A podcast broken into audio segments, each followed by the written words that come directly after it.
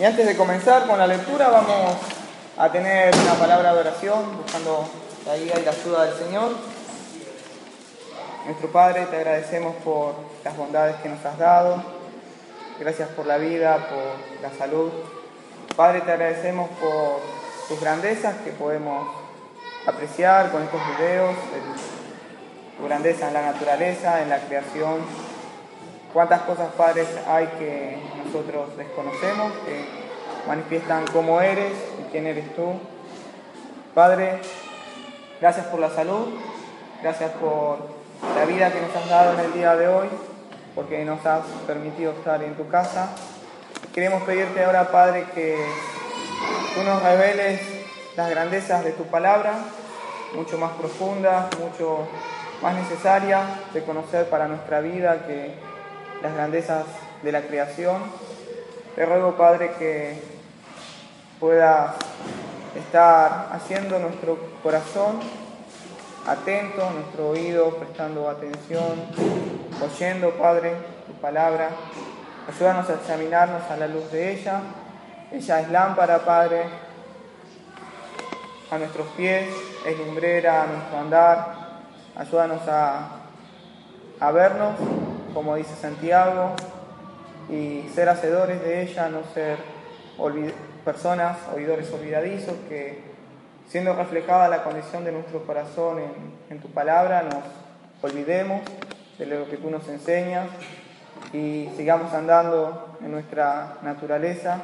Te ruego que nos ayudes a poder entender, comprender, examinar cómo es nuestro andar a la luz de tu palabra. Padre, acuérdate de las clases, acuérdate de las maestras, los maestros, para darle tu bendición, darle tu guía, acuérdate de los adolescentes y los niños, para que también puedan ser edificados. Rogamos que tú nos ayudes en el nombre de tu Hijo. Amén. Muy bien, vamos a leer eh, capítulo 2 de la carta de Juan, versículo 7 hasta el versículo 11, para concluir esta porción que habíamos empezado a estudiar. Y dice así la palabra del Señor. Hermanos, no os escribo mandamiento nuevo, sino el mandamiento antiguo que habéis tenido desde el principio. Este mandamiento antiguo es la palabra que habéis oído desde el principio. Sin embargo, os escribo un mandamiento nuevo, que es verdadero en él y en vosotros, porque las tinieblas van pasando y la luz verdadera ya alumbra. El que dice que está en la luz y aborrece a su hermano, está todavía en tinieblas. El que ama a su hermano permanece en la luz y en él no hay tropiezo. Pero el que aborrece a su hermano está en tinieblas y anda en tinieblas y no sabe a dónde va, porque las tinieblas le han cegado los ojos. Habíamos comenzado con la ayuda del Señor el mes pasado a estudiar este, esta porción de la carta de Juan. Recordemos, hermanos, que Juan tiene un propósito y tiene un énfasis particular en esta, en esta epístola, que es dar a conocer las evidencias que marcan o caracterizan a una persona que genuinamente es salva, a alguien que realmente ha sido salvado por la gracia de Dios. Juan dice, las personas salvas van a tener ciertas características en su vida, en su andar, que van a marcar, que van a marcar que realmente conocen a Dios, que realmente han depositado su fe en la obra redentora de Cristo. Y también recordemos que siempre venimos haciendo énfasis porque es muy común en la carta de Juan, que Juan usa siempre los contrastes, siempre va a hablar de un tema oponiéndole lo que es totalmente contrario a eso. Hemos visto que hablaba de la luz oponiendo a las tinieblas. Hemos visto también que habla de el amor y le contrapone lo contrario que es al amor que es el aborrecimiento. Y siempre Juan vamos de esos dos contrastes, o podemos decirlo que Juan va a tratar un tema desde un punto de vista positivo, como debería ser a la luz del el plan de Dios, y para reafirmar esa verdad muestra el lado negativo, lo que no debiera ser. Y hemos visto hasta ahora las evidencias, las primeras evidencias que Juan dan que marcan a un cristiano, la primera evidencia que está en capítulo 1 es que un cristiano se va a marcar por una vida de rectitud, una vida que va a andar a la luz de lo que es Dios. Versículo 5 habla de eso en adelante. Una vida no de perfección y de santidad, sino que una vida que a la luz de Dios, de la naturaleza, de cómo es Dios, viendo nuestros pecados, nuestras imperfecciones, reconocemos y confesamos nuestros pecados delante de Dios y confiamos en la sangre de Cristo, que Él ha provisto para limpiarnos de toda esa maldad. Él es la propiciación, les recuerda a sus lectores, también nos recuerda a nosotros esto. Luego, versículo capítulo 2, habla de otra evidencia y es que los cristianos se van a caracterizar por un deseo genuino, constante, a pesar de los fracasos que tenemos en nuestra vida, de querer obedecer los mandamientos de Dios. Y esta es la prueba de la obediencia. Hemos tenido la prueba de la rectitud, la prueba de la obediencia. Y lo último que hemos empezado a ver es la prueba del amor. Versículo 7, Él nos introducía un tema hablando de lo nuevo y de lo antiguo, de este mandamiento en particular que él hablaba Juan, y hemos visto que este mandamiento, que era antiguo, pero ahora es nuevo, es el mandamiento del amor.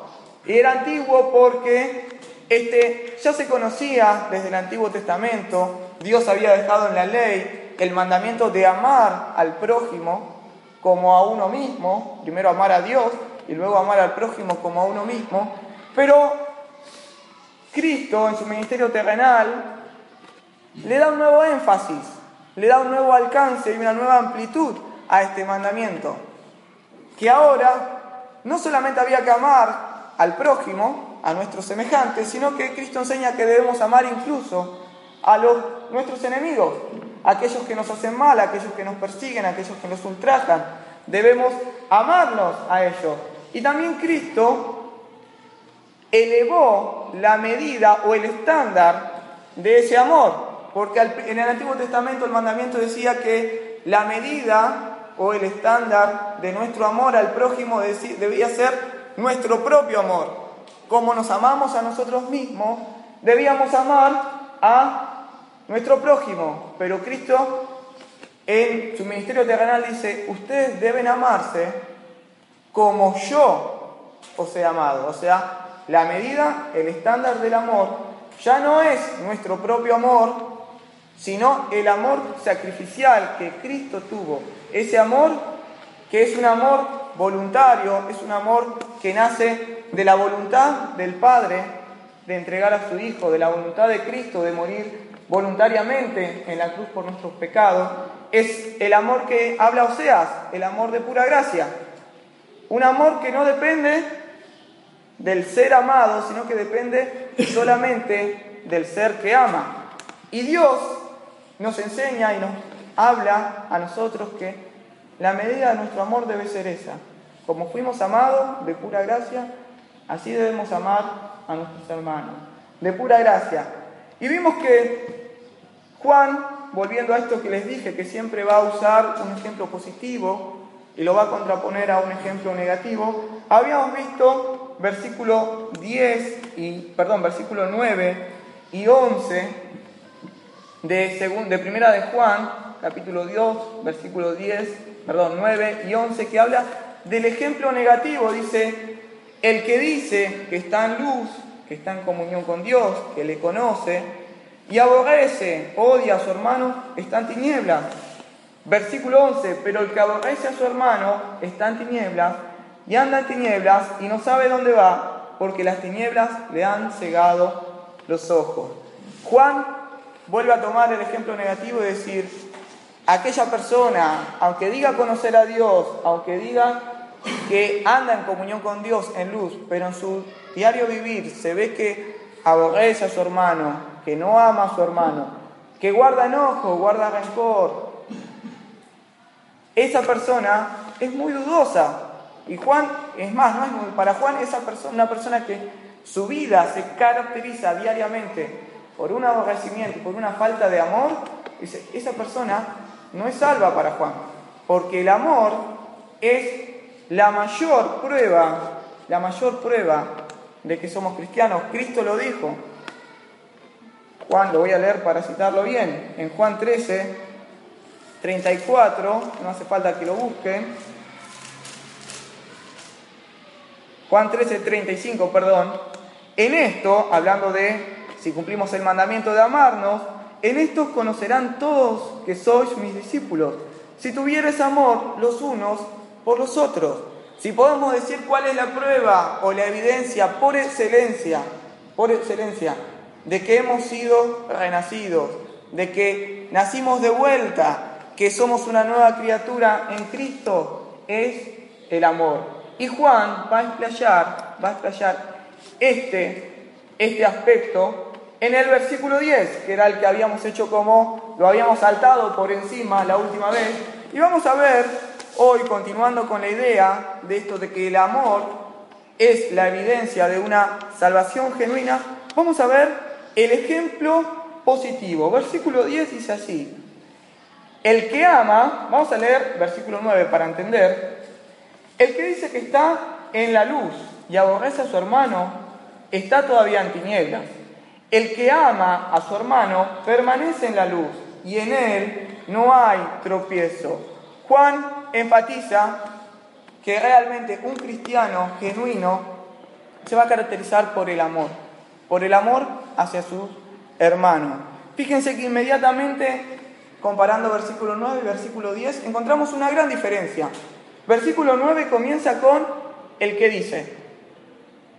Y Juan está hablando que aquellas personas que realmente no son genuinas, y esta frase, el que dice, se ve muy, muy, muy, muy repetidas veces en, en la carta de Juan, porque las personas que dicen ser cristianos, pero no lo son, toda su fe, todas sus creencias, todo su amor es de la boca para afuera. Pero si ustedes comparan versículo 10, Juan no introduce con esa frase el que dice, sino que comienza el que ama. Entonces ya vemos una gran diferencia entre lo que es la actitud hacia otras personas de un cristiano genuino de alguien que no es cristiano. En el mundo es muy común hablar del amor. Es más, en el mundo el amor se sintetiza en palabras lindas o buenos deseos para otras personas o palabras románticas. En el mundo, el amor, para el mundo el amor es romanticismo. Basta ver las novelas, basta ver películas, que la idea del amor es sentimentalismo, es expresión de labios para afuera, es emocionalismo.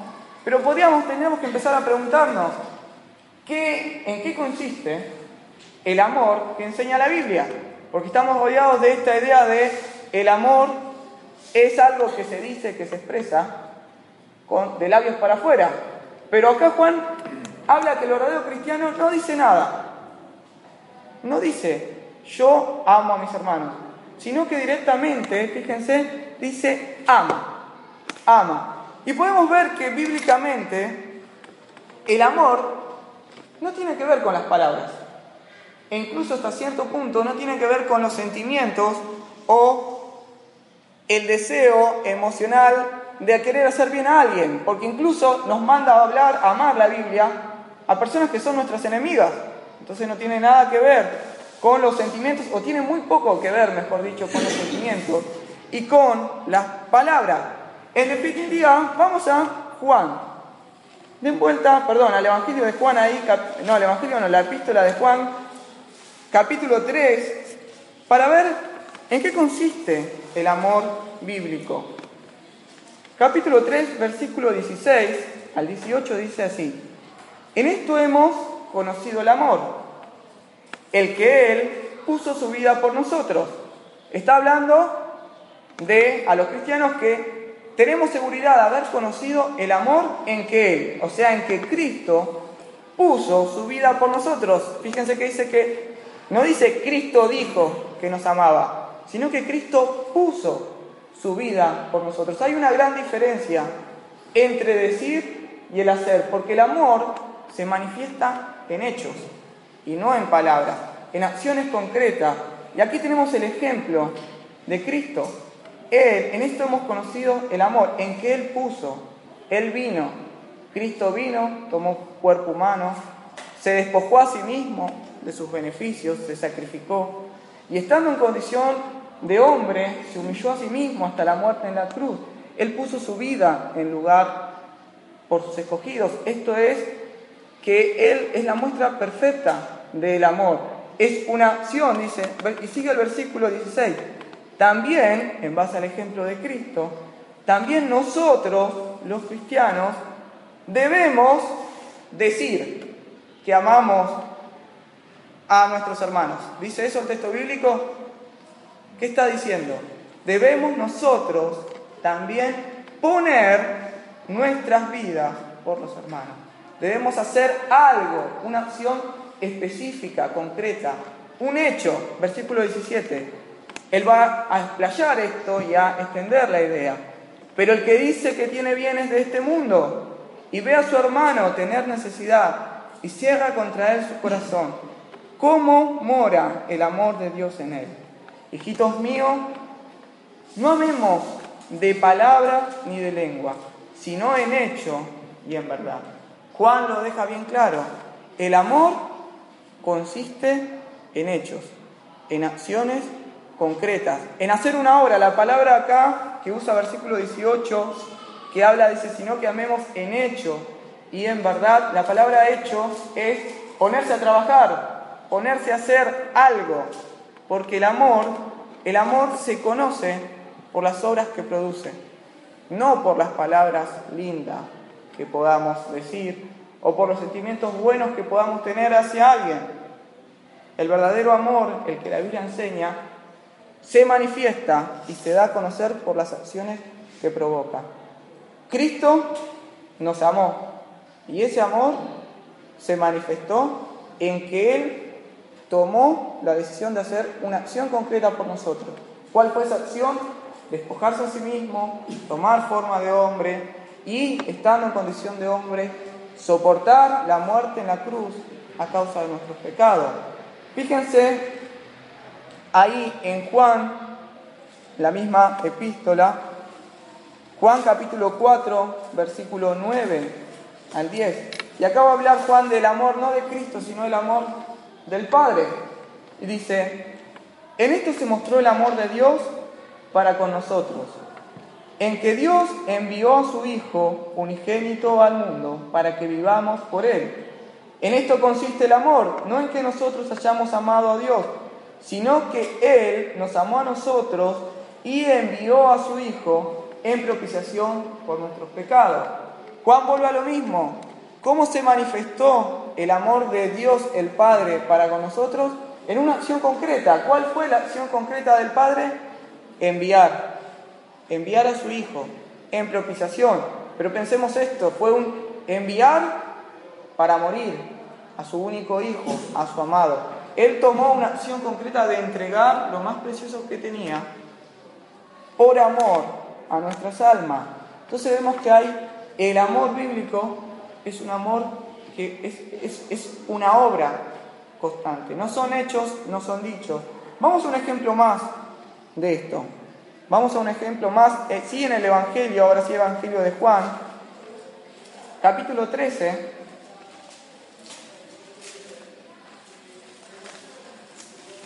versículo 1 en adelante.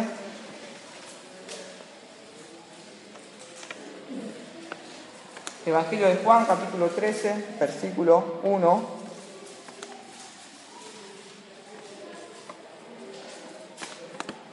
Dice así, antes de la fiesta de las Pascuas, sabiendo Jesús, sabiendo Jesús que su hora había llegado para que pasase de este mundo al Padre, como había amado a los suyos que estaban en el mundo, los amó hasta el fin. Juan nos va a introducir a la escena de la última cena, a la cena donde hay un montón, la última noche de Jesús con sus discípulos, y específicamente la clara, dice, sabiendo que quedaba poco tiempo para pasar al Padre, dice, como había amado a los suyos, los, siguió amando hasta el fin, o sea, enfatiza que todo este, todo lo que va a pasar de Juan 13, 14, 15 y 16, se hace en un contexto donde Cristo va a manifestar su amor, su amor por los discípulos, su amor por los discípulos. Fíjense cómo se va a manifestar antes de cualquier enseñanza, antes que Cristo diga cualquier palabra de su boca, fíjense cómo se manifiesta y el ejemplo que nos da Cristo de cómo se debe manifestar el amor. Versículo 3. Y sabiendo Jesús que el Padre le había dado todas las cosas en sus manos y que había salido de Dios y, que a Dios y a Dios iba, se levantó de la cena y se quitó su manto y tomando una toalla se la ciñó. Luego puso agua en un lebrillo y comenzó a lavar los pies de sus discípulos y a enjuagarlos con la toalla con que estaba ceñido. En un contexto de donde Juan reafirma que Cristo amaba a sus discípulos, fíjese que inmediatamente lo que el relato bíblico nos dice no es que Jesús dijo que los amaba, sino que él hizo algo. Concretamente hizo algo. ¿Qué fue? Se despojó de su manto, que era su autoridad, tomó su posición de siervo y comenzó a servir a los discípulos. ¿Cómo los servía? Lavándole los pies. Y acá no hay nada metafórico ni nada espiritualizado, fue algo concreto. Cristo tomó una acción determinada que manifestaba el amor que les tenía a sus discípulos, entre otras cosas más que enseña el pasaje. Pero vemos que el amor bíblico no, no tiene nada que ver con palabras o con sentimientos, sino con acciones concretas que el que ama hace u obra en favor de la persona amada. Como Cristo aquí en este caso amaba a los discípulos, Él los sirvió lavándole sus pies. Volvamos a la epístola de Juan. Primera epístola de Juan.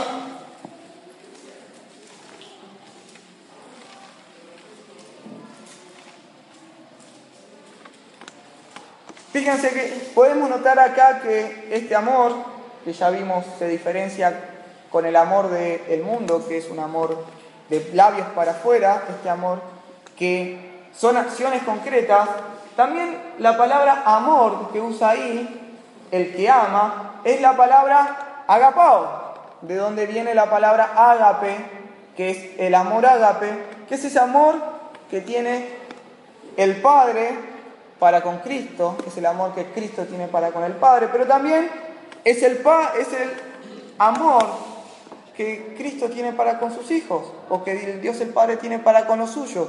Y no es un amor que dependa de la persona amada, sino que es un amor que depende de la persona que ama, porque examinándonos a nosotros mismos, sin rasgar mucho, ya solamente mirando nuestras propias superficies de nuestros hechos, de nuestra conducta, quizás podamos, a la luz de las escrituras, no encontraremos casi nada o nada de algo digno de ser amado por un Dios santo, un Dios que es muy puro de ojos, dice la Biblia, para ver la iniquidad. Entonces, vemos que este amor que tiene el Padre es un, para con los suyos es un amor voluntario, es un amor que solamente depende de la persona de que ama, no de la persona amada. Y fíjense que Juan dice que este amor, que es el amor, el mismo amor que el Padre tiene para con nosotros, es el que el cristiano debe tener, el cristiano genuino para su hermano. Un amor que no depende de la persona amada, sino de la persona que ama voluntariamente. Fíjense que dice, el que ama a su hermano. termina ahí. No sigue Juan hablando del hermano, si el hermano es digno de recibir ese amor. No dice si el hermano se ha comportado bien para con vos. No dice si el hermano es amable, si el hermano te saluda si el hermano nunca te ofendió. Juan no se centra en el hermano, sino que se centra en el que ama, en el que ama. Y hermanos, esto debe ser lo mismo para nosotros. Cosa muy difícil para nuestra propia naturaleza, porque nosotros amamos a los que nos aman. Hacemos bien a aquellos de los cuales podemos retribuir, perdón, nos pueden retribuir ese amor. Pero no, este no es el amor que debe caracterizarnos como cristianos. Más allá de cómo sea el hermano, más allá de las ofensas que el hermano nos ha hecho, más allá de que el hermano quizás no demuestre amor para con nosotros. Nosotros debemos amar igual. Recordemos, recordemos, el estándar de este nuevo mandamiento del amor es Cristo. Que os dice, el nuevo mandamiento os doy, que os améis unos a otros como yo os he amado. Y nosotros no hemos hecho nada digno de recibir para recibir el amor de Cristo, para recibir el amor del Padre. Y de la misma forma tiene que ser para con nuestro hermano, aunque nuestro hermano no haga nada digno para que nosotros le amemos. Incluso aunque nuestro hermano haga cosas totalmente contrarias que podamos decir, yo no lo voy a amar nunca por todo lo que me hizo. Pensemos en el ejemplo supremo de Cristo. Él nos amó igual, siendo enemigos. No, no solamente que no le, no le, da, no le mostramos amor a Cristo, sino que hacíamos cosas contrarias a Cristo. Y Él así todo nos amó igual, porque este amor no depende de la persona amada, sino depende de el que ama. Pero entonces pensemos, hermanos, en este amor. Son obras, o se manifiesta, mejor dicho, el amor que debemos tener en acciones, en hechos concretos, no en palabras. Y este amor no depende del otro, sino que depende de la persona que ama es el amor que Dios quiere que tengamos, que tengamos. Y sabemos, este amor, la Biblia nos enseña, vamos a salir un poco de aquí, vamos a la carta de Primera de Corintios, porque el amor que la Biblia enseña, dijimos, es un amor que se manifiesta en acciones concretas, es un amor que no depende del ser amado, sino de la persona que ama, y es un amor que tiene características específicas. Tiene cualidades, el amor bíblico, cualidades particulares. Y estas cualidades o estas características se encuentran en la carta de 1 Corintios, capítulo 4, hasta, perdón, capítulo 13, versículo 4 al versículo 8. Acompáñenme ahí, 1 Corintios 13, 4 hasta el 8. Vamos a ir viendo rápidamente. Dice Pablo de esta manera, el amor, vamos a leer versículo 1 para entender el contexto. Si yo hablase lenguas humanas y angélicas y no tengo amor, vengo a ser como metal que resuena o címbalo que retiñe. Y si tuviese profecía y entendiese todos los misterios y toda la ciencia, y si tuviere toda la fe de tal manera que trasladase los montes, y no tengo amor, nada soy. Y si repartiese todos mis bienes para dar de comer a los pobres, y si entregase mi cuerpo para ser quemado, y no tengo amor, de nada me sirve. El amor, y aquí empieza a hablar, Pablo dice, Pablo dice, si yo hago un montón de cosas, pero no tengo amor, no es válido. Nada sin amor, sin el amor que la Biblia enseña, tiene sentido. Y aquí empieza a hablar de cómo es el amor, lo que el amor es, las cualidades que él que tiene y las cualidades que el amor no tiene. Fíjense que dice en primer lugar, el amor es sufrido. Esta palabra sufrido es paciente.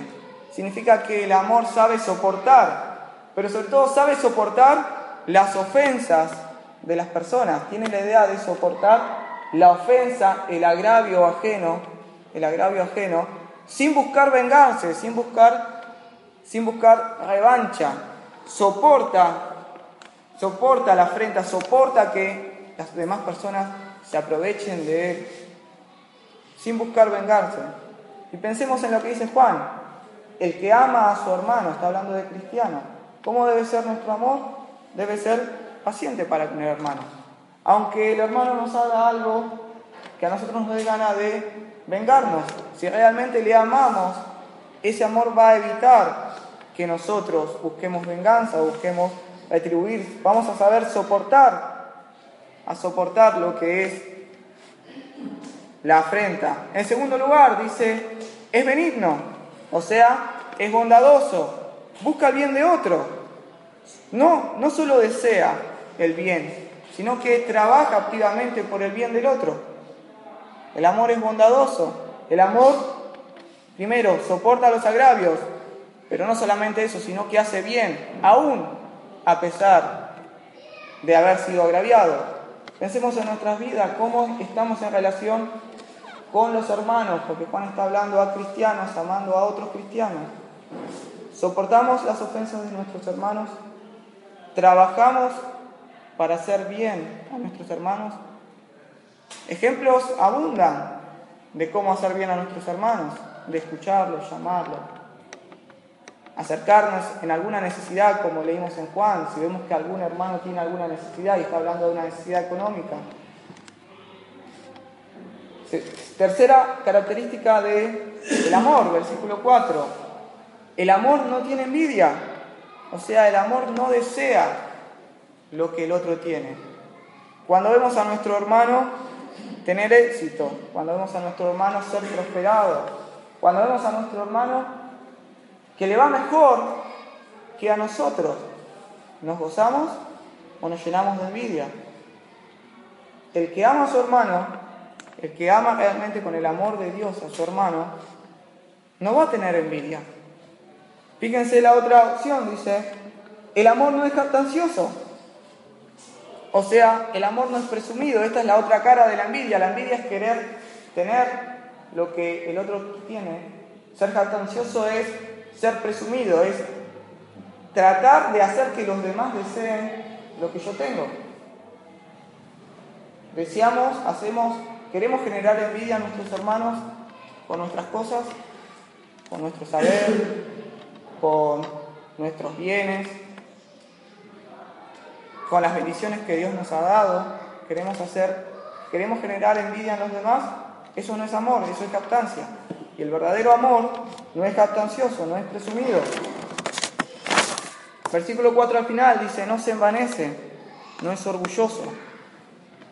¿Cuánto ¿Cuán lejos estamos del amor cuando nos, enorgullecemos, cuando nos envanecemos, nos enaltecemos a nosotros mismos? Empezamos a pensar de nosotros como los mejores y dejamos de preocuparnos por los demás y dejamos de andar en amor. Empezamos a pensar, como dice Pablo, en lo nuestro propio, en nosotros mismos y estamos lejos de andar en amor cuando andamos en orgullo, en enaltecimiento. Versículo 5. El amor no hace nada indebido. Esto significa que el amor no se, no se comporta groseramente, sino que es respetuoso para con los demás. ¿Cómo somos con nuestros hermanos en Cristo? ¿Nos saludamos? ¿Somos amables? ¿Nos mantenemos de forma correcta delante de ellos y aún cuando no estamos delante de ellos? ¿Cómo somos con ellos? El amor no hace nada indebido, no hace nada que pueda ofender en algo al hermano, al hermano. Versículo 5 dice, no busca lo suyo. Esta es la clave del amor.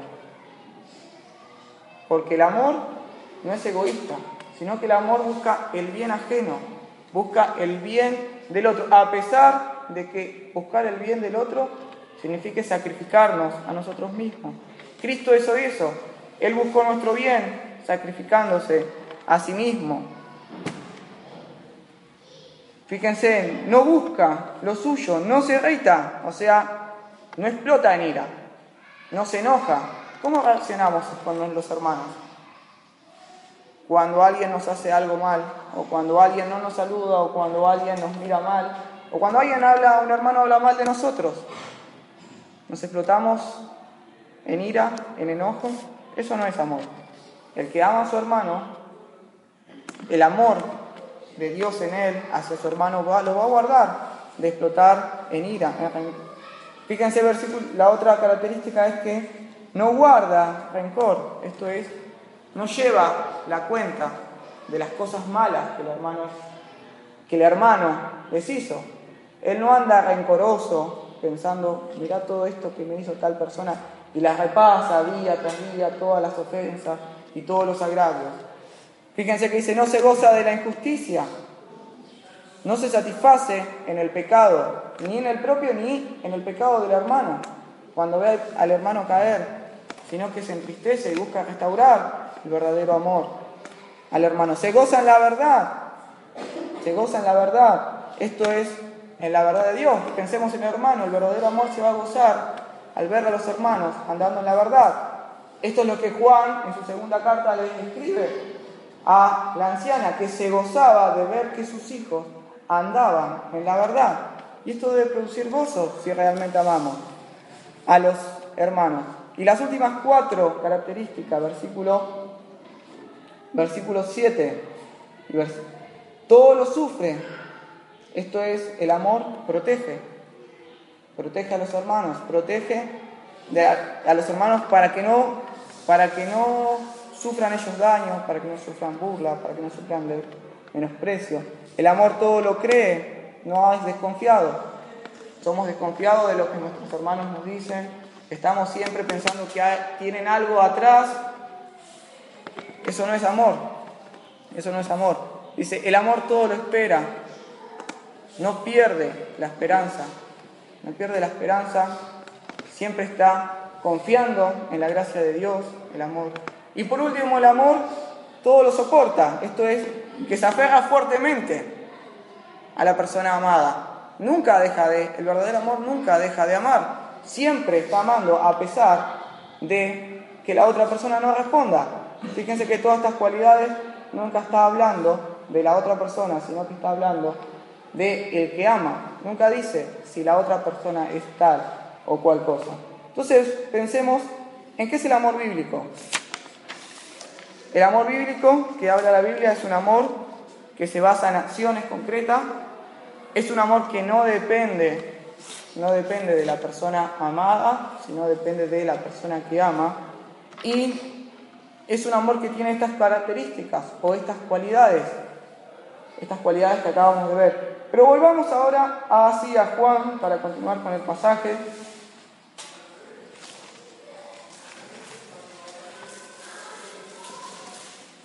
Lo que hemos dicho al principio es que Juan habla que la prueba por excelencia de ser realmente cristianos es el amor. Es lo que marca o lo que debiera marcar a un verdadero cristiano, lo que debiera de caracterizar. Es el amor. Y fíjense qué dice, versículo 10, el que ama a su hermano permanece en la luz y en él no hay tropiezo.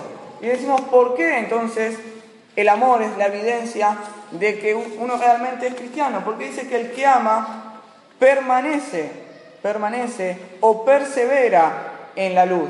Esta idea de esta palabra permanecer o perseverar significa que alguien que permanece, permanece constante y continuamente, de forma estable, en una relación con alguien, en una relación de intimidad. Y dice que esta permanencia es en la luz, si vamos a versículo 5, ¿quién estaba en la luz? ¿Quién es? ¿Quién es luz, mejor dicho, según versículo 5? Dios. Dios. Y ahí vimos que si andamos en luz, como Él está en la luz, eso significa que estamos teniendo comunión, comunión con Él. El que ama, la persona que ama es una persona que está teniendo comunión con Dios, es una persona que anda en luz una persona que tiene una relación íntima, perdurable y estable y continua con Dios. La palabra, el verbo permanece, es un verbo, está en verbo presente, en tiempo presente, que es una acción continua, constante, que se caracteriza su vida por permanecer en la luz. Fíjense que Juan está enseñando que el que ama participa, eso es la palabra, tener, la idea de tener comunión, participa de la naturaleza de Dios. Porque Dios es luz y si nosotros estamos en luz, estamos participando de su naturaleza. Pero no solamente estamos participando de la pureza y la santidad de la naturaleza de Dios, que es lo que representa la luz, sino que también estamos participando de otro aspecto de su naturaleza, de otro atributo, que es su amor. Capítulo 4, versículo 8 dice, Dios es amor. Dios es amor. Entonces un cristiano que ama, un cristiano que ama a su hermano, esto evidencia claramente que es hijo de Dios, porque es imposible amar con este amor, cumplir esas cualidades que dice Primera de Corintios capítulo 13, estando separado de Dios. Es imposible por fuera de la naturaleza de Dios que nosotros tengamos ese tipo de amor. Por lo cual, si una persona no conoce a Dios, si una persona no ha puesto su fe en Cristo, le es imposible amar con este amor, con este amor. Entonces, vemos que hay una relación entre el tener comunión con Dios, andar en luz y andar en amor. Todo parte de lo mismo, parte de nuestra relación con Dios. Nos es imposible andar en luz si no estamos en constante comunión con esa fuente de luz.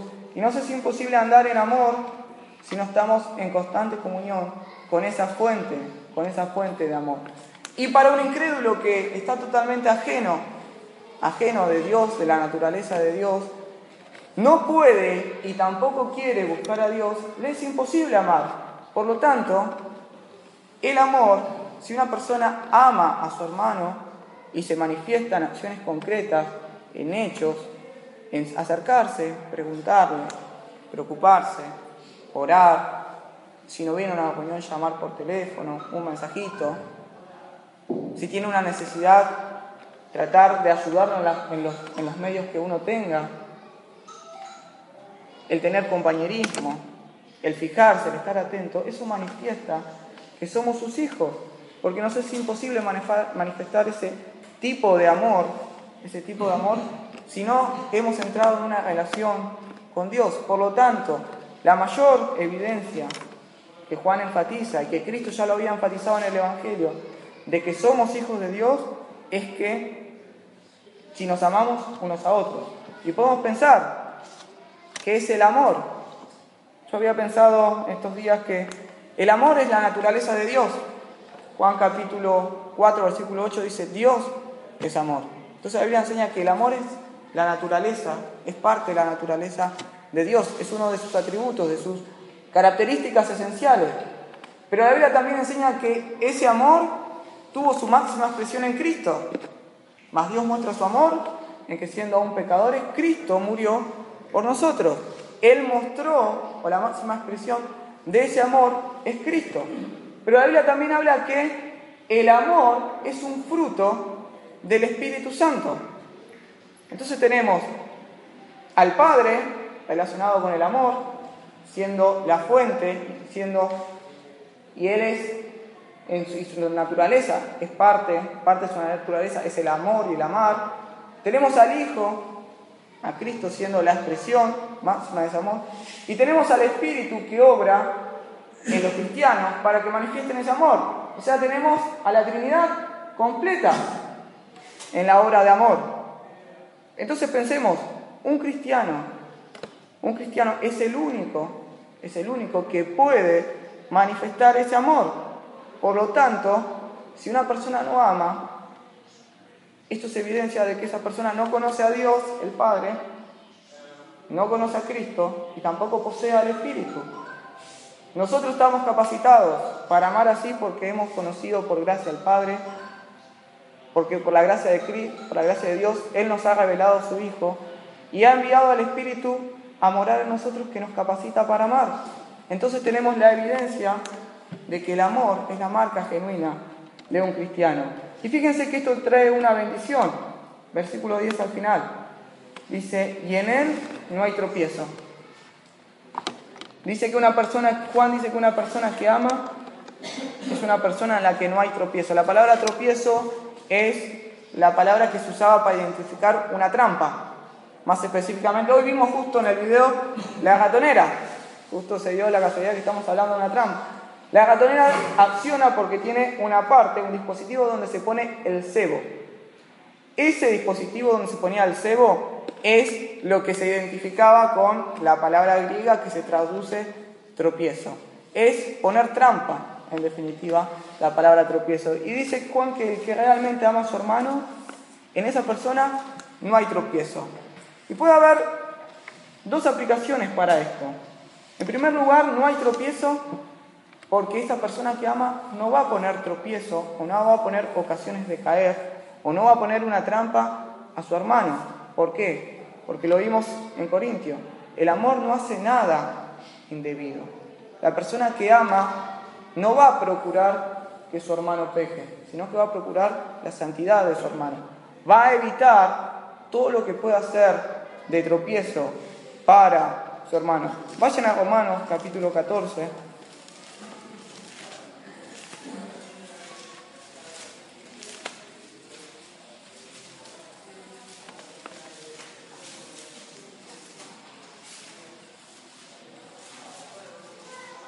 Versículo 12 dice, perdón, versículo 13. Romanos 14, 13 dice, así que ya no nos juzguemos los unos a los otros, sino más bien decidid no poner tropiezo u ocasión de caer al hermano. Y yo sé y confío en el Señor Jesús que nada es inmundo en sí mismo, mas para el que piensa que algo es inmundo, para él lo es. Pero si por causa de la comida, de la comida, tu hermano es contristado, ya no andas conforme al amor. No hagas que por la comida tuya se pierda aquel porque Cristo, por quien Cristo murió. Pablo dice que debemos decidir no poner tropiezo. Y él va a un ejemplo, dice que si por causa de la comida, que era el problema que estaba tratando Juan, un, esto era de ocasión de tropiezo a un hermano que era débil en la fe por cuanto pensaba que había cosas inmundas que no se debían comer. Dice, si uno que tiene libertad en Cristo come frente de ese hermano que es débil, le va a hacer de tropiezo. Y si es, le es de tropiezo, esa persona, aunque sea muy maduro en lo que piensa en cuanto a la comida, ha dejado de andar en amor. Porque la persona que ama no pone tropiezo se niega a sí mismo. Pablo se negaba a sí mismo de comidas o bebidas para no ser tropiezo a nadie, para no ser ocasión de caer. Y la persona que ama va a ser una persona que no va a poner tropiezo al hermano, pero en otro lugar, en segundo lugar, es una persona que no tiene tropiezo a sí mismo, la persona que ama. No se pone tropiezo a sí mismo. Porque fíjense versículo 11. Recuerden que versículo 11 está contraponiendo al versículo 10. Ya son dos cosas contrapuestas. vuelvan a, perdón, a primera de Juan, capítulo 2, versículo 11.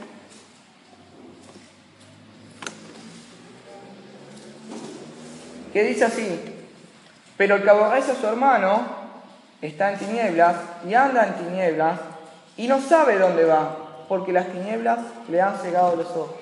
Hemos visto ya que la persona que aborrece a su hermano, que no lo ama, se ciega, se vuelve ciega y por lo tanto no sabe para dónde va. Por lo tanto esa persona va a encontrar tropiezo a cada paso que dé en su vida a causa de su falta de amor.